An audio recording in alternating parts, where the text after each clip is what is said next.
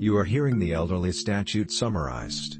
This is an initiative of the study group on Envelhecimento 2.0. First, the Elderly Statute is established, aimed at regulating the rights guaranteed to persons aged 60, 60 years. Second, the elderly enjoy all fundamental rights inherent to the human person, without prejudice to the full protection what this law is about, assuring you, by law or by other means, all opportunities and facilities, for preservation your physical and mental health and your moral improvement, intellectual, spiritual and social, in conditions of freedom and dignity.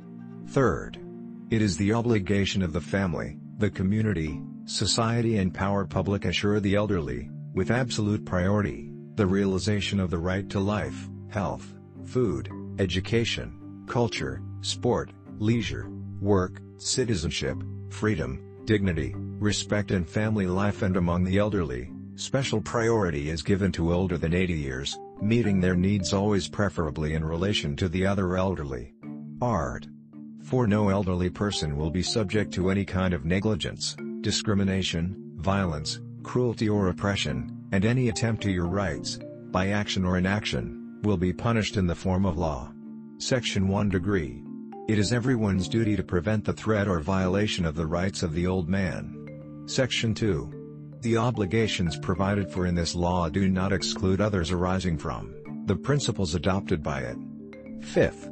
Failure to comply with the prevention rules will responsibility to the natural or legal person under the law. Sixth. It is the duty of every citizen to communicate to the authority competent any form of violation of this law that is witnessed or known to. Art.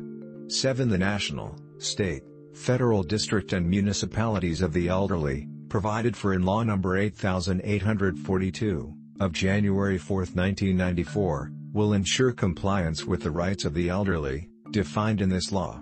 Art.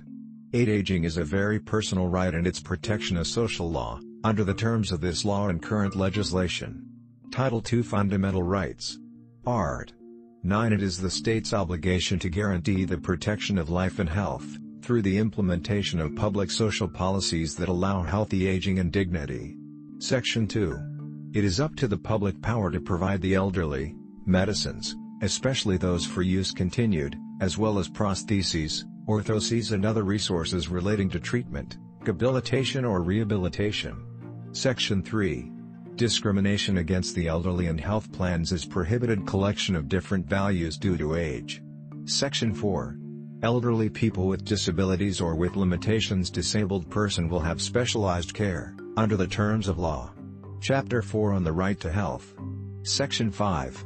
It is forbidden to demand that the elderly person appear before the public bodies, in which case the following will be admitted procedure, included by Law number 12896, of 2013. I when of interest to the public power, the agent will promote contact necessary with the elderly at home, or, included by Law No. 12896, of 2013. To one of interest to the elderly person, he will be represented by legally constituted attorney.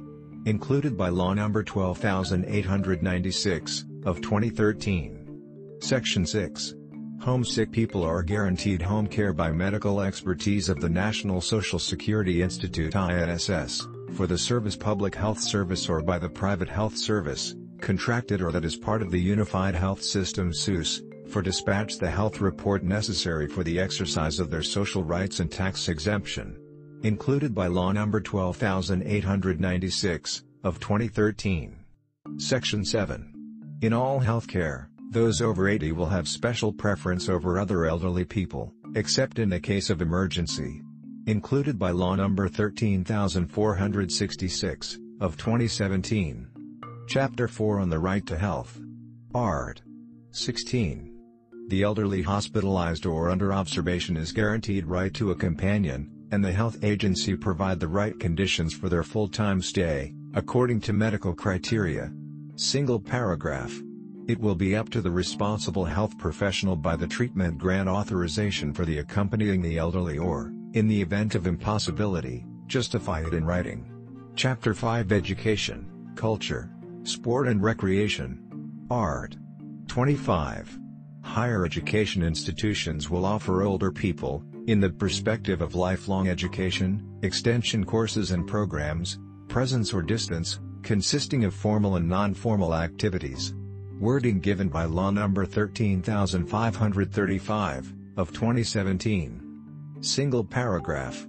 Public authorities will support the creation of an open university for the elderly and will encourage the publication of books and periodicals, content and editorial standards suitable for the elderly, which facilitate reading, consider the natural reduction of visual capacity. Section 2. The Municipal Council for the Elderly or the Municipal Council for Social Assistance establish the form of participation provided for in Section 1, which may not exceed 70%, 70%, of any Social Security or social assistance benefit perceived by the elderly. Chapter 8 Social Assistance. Section 3. If the elderly person is unable, it will be up to their legal representative to sign the contract referred to in the caput of this article. Art. 36. The reception of elderly people at social risk, by adult or nucleus family, characterizes economic dependence, for legal purposes. Art. 39. For those over 65, 65 years of age free public transport is insured urban and semi-urban publics, except for services selective and special, when provided in parallel with the regular services. Section 1 Degree. To have access to gratuity, it is enough that the elderly present any personal document that proves your age. Transport. Section 2. In the public transport vehicles referred to in this article, the following 10%, 10%, of seats are reserved for the elderly, duly identified with the reserve sign preferably for the elderly. Section 3. In the case of people between the age of 60, 60, and 65, 65 years, will be at the discretion of the legislation provide for the conditions for exercising free of charge and the media transportation provided for in the caput of this article. Art. 40.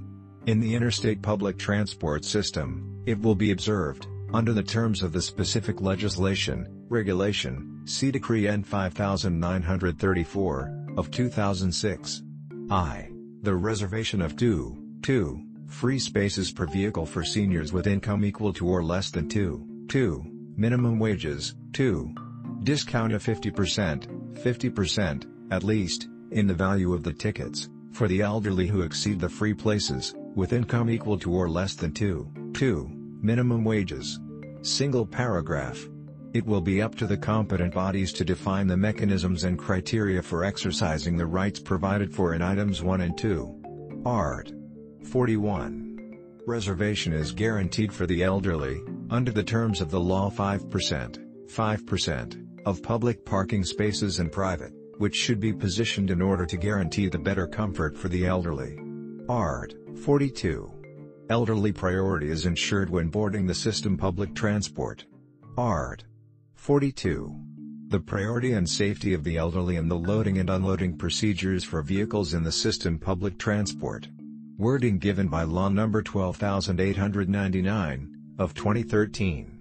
9. To promote educational, sports, cultural and leisure activities, X provide religious assistance to those who wish, in accordance with your beliefs. 11. Carry out a social and personal study of each case. 12. Report to the competent health authority any occurrence of elderly with infectious diseases. Title 4 The Elderly Care Policy Arrange or request that the Public Prosecutor's Office request the documents necessary for the exercise of citizenship those who do not have them, in the form of the law. 14. Provide proof of deposit of the movable assets that receive from the elderly,